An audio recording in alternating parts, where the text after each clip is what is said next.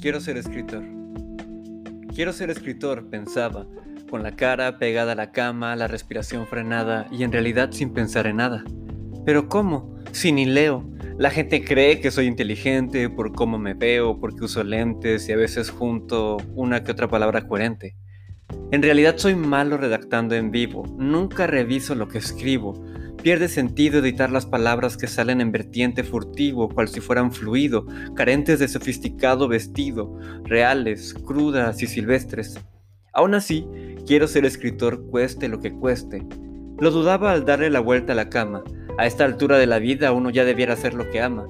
A sus 25 años mi padre era abogado, y no solo eso, sino oficial mayor del Congreso del Estado, reciente diputado, fehaciente figura renombrada, creador de leyes magistrales que formaban un nuevo territorio federal autorizado.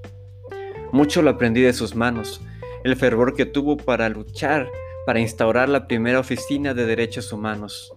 Y yo por primera vez pensaba, quiero ser escritor.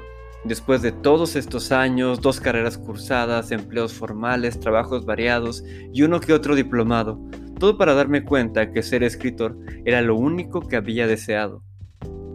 Pero en las reflexiones diurnas, muy cerca de la costa que trae la marea, muy decidido me di a la tarea de explicar para aquel que no crea que no quiero ser un escritor cualquiera. No quiero ser escritor de los que escriben palabras, sino de los que las viven. Quiero ser de esos escritores que le dan formas a las letras hasta que reviven, que se vuelven chispas de movimientos sociales, que se vuelven para los incrédulos manuales, que le den la habilidad de soñar en universos laterales. Quiero ser escritor que escribe incluso con líneas gráficas, que exprese historias profundas en las artes cinematográficas, que, escriba incluso con el silencio y el vacío, con la música constante que trae el frío. ¡Qué delirio! Que las palabras se vuelvan acciones, se vuelvan ignitores de nuevas organizaciones, que recauden donaciones, que despierten conciencias, que le rindan tributo a las artes y a las ciencias, que sean canales de voz, que sean en sí instrumentos de Dios. Creo en eso, no tanto en los libros, que cada uno descubre con las letras la razón por la que vivimos, que cada uno decide por convicción, la cual nace de movimientos que vienen de argumentos que la mente buscan que abras, que vienen de conciencias que expresaron todo con palabras.